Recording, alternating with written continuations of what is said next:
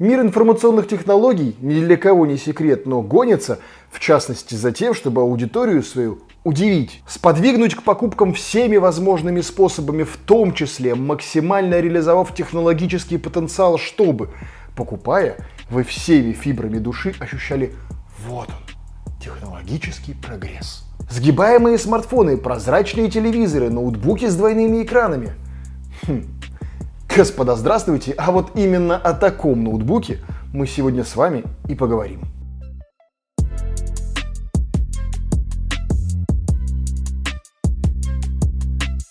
Это Asus ZenBook Duo, ноутбук с двумя экранами.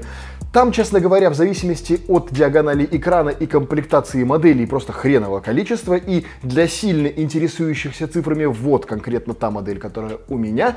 Впрочем, их вот действительно валом вали. Ноутбук э, сама история не нова, они выпускаются уже пару лет, просто вот только сейчас у меня до этого руки дошли. Впрочем, подробностей по железу мы коснемся чуть позже. В комплекте у нас сам ноутбук, проприетарная зарядка, что не очень, честно говоря, хорошо, подставка под запястье, что очень, честно говоря, хорошо, стилус Asus S Pen, что великолепно. Тут отдельно стоит упомянуть, что существуют варианты и без подставки под запястье в комплекте. И давайте я сразу заодно объясню, что я имею в виду про зарядку. В 2021 году хочется иметь возможность заряжаться по USB Type-C, благо он тут имеется, а не таскать с собой какой-то отдельный блок. Касательно же стилуса, вы можете использовать любой активный стилус по своему вкусу вообще без проблем. Корпус ноутбука собран очень качественно, и за это я не раз хвалил Asus, по крайней мере их топовые модели. Все детали плотно и без люфтов. Тут, как нельзя, кстати, упомянуть и о соответствии ноутбука военному стандарту надежности MIL STD 810G, а также о прохождении ноутбуком и дополнительных внутренних тестов Asus на падение, на вибрации, на работу при пониженных температурах и повышенном давлении и наоборот. В общем, несмотря на всю свою хипстоватую наружность, настоящий боевой друг и помощник. Слева сбоку можно найти разъем для подключения адаптера питания, видеовыход HDMI и, в зависимости от модели, один либо два порта USB в том числе USB Type-C, на противоположный торец выведены индикаторы заряда питания и заряда батареи, слот для microSD карты в одной из вариантов комплектаций и разъем для подключения наушников и микрофона, а также еще один порт USB 3.1. Тут сходу нужно понимать, как и в большинстве виндовых ноутбуков, тут в зависимости от начинки внутри количество портов может различаться ну просто кардинально в рамках даже одной и той же модели. Это, казалось бы, абсурд и взрывает взрывает башку, но тем не менее, прежде чем приобретать или останавливать выбор на той или иной модели и вообще ее рассматривать, стоит очень внимательно изучить характеристики. Вот одна маленькая деталь может менять по портам достаточно большое количество вариаций.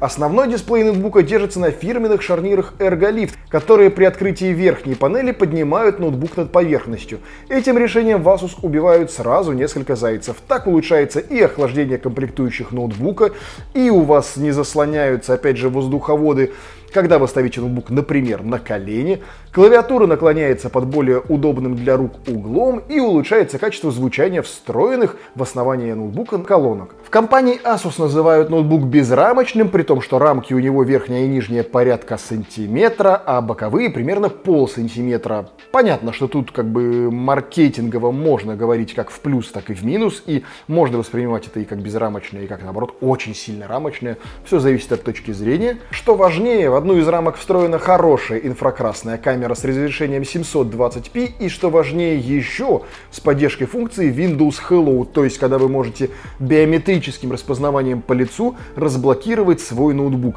Это то, чего мне, например, не хватает в MacBook, и я не понимаю, почему они это не сделают в свои толстенные рамки. Но в этом случае вот этот функционал в винде гораздо более удобен, чем на маке разблокировка пальцем. И это та штука, которая прям действительно must have. Блока цифровых клавиш нет, но призван их заменить компактный тачпад, который легким нажатием кнопки меняет свое предназначение. Тоже небольшая, но этакая футуристичная фишечка. К печати на данной модели взрослому человеку придется привыкать. По мнению различных экспертов в сети, связано это с тем, что клавиатура очень компактна и обратной связи у нее при этом нет совсем. На мой же взгляд, сам процесс печати, как и ход клавиш и их обратная связь вполне неплохи. но мешается тот самый футуристичный тачпад под правой ладонью. Ты его тупо нажимаешь, хочешь ты этого или нет. Не факт, что у всех исходу будут проблемы, но обладателям достаточно внушительных по размеру ладошек имеет смысл озаботиться вопросом заранее. Конечно же, главная особенность ноутбука это два дисплея. Основная IPS-матрица матовая, имеет размер 14 дюймов, разрешение 1920 на 1080 с заявленным стопроцентным охватом sRGB. Дисплей достаточно контрастный, с достаточно комфортным для работы запасом яркости и широким углом обзора. Второй же дисплей называется ScreenPad Plus. Занимает половину нижней панели ноутбука и он также матовый. Выполнен по технологии IPS и его диагональ 12.6 6 дюйма. Кстати, тут опять же сходу стоит отметить, что есть вариации ноутбуков, в которых один из экранов IPS, а второй уже OLED. Более того, в самых последних вариантах оба экрана OLED и оба 4К. По умолчанию оба экрана работают в режиме расширения, при этом ScreenPad Plus имеет собственное служебное меню, позволяющее менять настройки и прочую там билиберду. Мои коллеги по YouTube уже вдоль и поперек изживали все эти микрофишечки и примочки, абсолютно не вижу смысла какого-то на них повторяться и останавливаться. А вот что важнее, почему-то кто-то не разбирает вопрос того, а как на практике вообще все это использовать, кому это может быть нужно. Фото и видеоредактором, разместив там какие-то дополнительные инструменты или плашечки, вряд ли, потому что на экран дополнительный вы все-таки смотрите под углом, и цвета несколько искажаются. И во время фото и видеообработки цвета, уж, ну, я надеюсь, вам не нужно объяснять, что имеет крайне важное значение. Ну, если вы, конечно, только не в черно-белом что-нибудь там делаете, но тем не менее, это очень важная вещь. И как-то вот под углом теряя цвета и вообще теряя правильность картинки, работать с этим всем будет, на мой взгляд, так себе. Касательно видеомонтажа и использования этой площадки именно как тач-панели, Честно говоря, я попробовал для себя, мне не очень удобно. Я как-то привык в большей степени, видимо, по старинке клавиатурой и мышкой оперировать, возможно, но тем не менее факт. С точки зрения программирования, как второй дополнительный экран, ну, может быть, но опять же, надо понимать, что он у вас все-таки так вот под углом вы на него смотрите, и текст на нем, прям вот особенно, когда это типа белый текст на черном фоне или, не дай бог, белый текст на синем фоне, так себе это все читаться будет, вот прям есть вопросики. С точки зрения каких-нибудь игровых стримеров, ну да, возможно, туда как раз можно разместить экран там OBS, туда можно разместить какие-то дополнительные окошечки, которые, чтобы вас не отвлекали, но большинство людей для этого просто используют второй большой монитор. Опять же, смотреть вот так вот под углом на эти все вещи и там как-то мельком бросать взгляд, на мой взгляд, не совсем удобно. То есть не хочу сказать, что это фишка ради фишки, но надо очень четко понимать те задачи, с которыми вы планируете использовать этот ноутбук, вообще будут ли покрывать вот эти вот два экрана в таком их форм-факторе. Для офисной работы вполне возможно вести окошки соцсетей или мессенджеров, расположить на нем дополнительные материалы. Тогда для их просмотра не придется переключаться из основного, например, меню, и достаточно будет просто опустить взгляд. Хотя, опять же, в таких условиях, как правило, используется просто второй монитор. В офисных условиях вот совершенно точно, вот рабочий вариант. Тем не менее, схема использования такого ноутбука может быть вполне рабочей при осознании вами двух определенных условий. Во-первых, нужно отдавать себе отчет, что изображение на втором экране все-таки достаточно мелкое.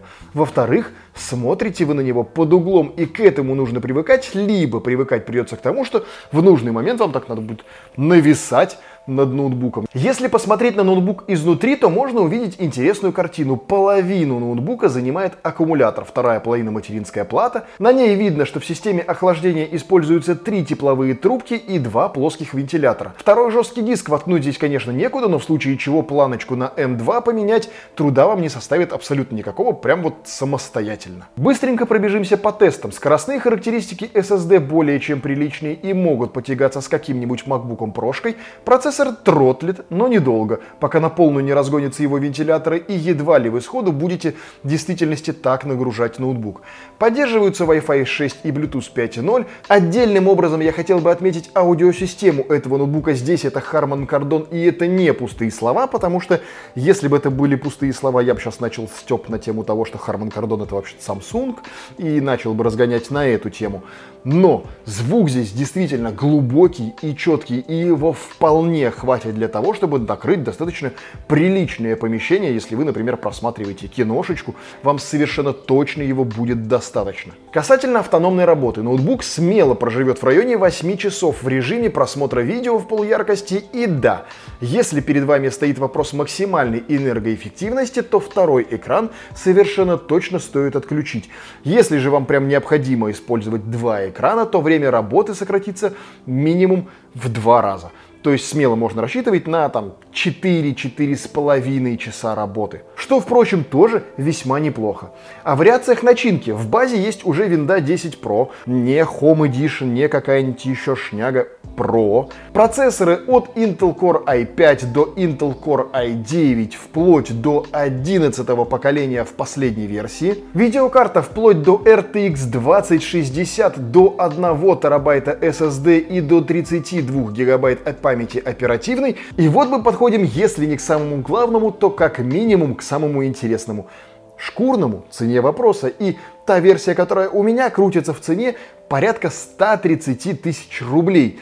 Флагманские же модели улетают просто в небеса, в отметку практически в 300 тысяч рублей. И знаете, что я вам скажу? Нет, это не то, что нужно прям бежать и сломя голову покупать прям вот сейчас. Это явно не must-have для каждого. И нет, это далеко не единственный вариант за 130 тысяч рублей, чтобы он был безальтернативен. Да, есть ноутбуки гораздо более производительные за эти деньги.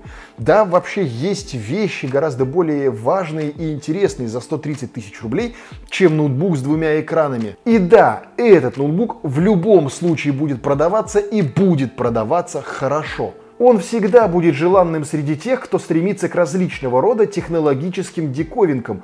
Он будет привлекать аудиторию просто, просто потому, что вот он такой, какой он есть. Такие дела.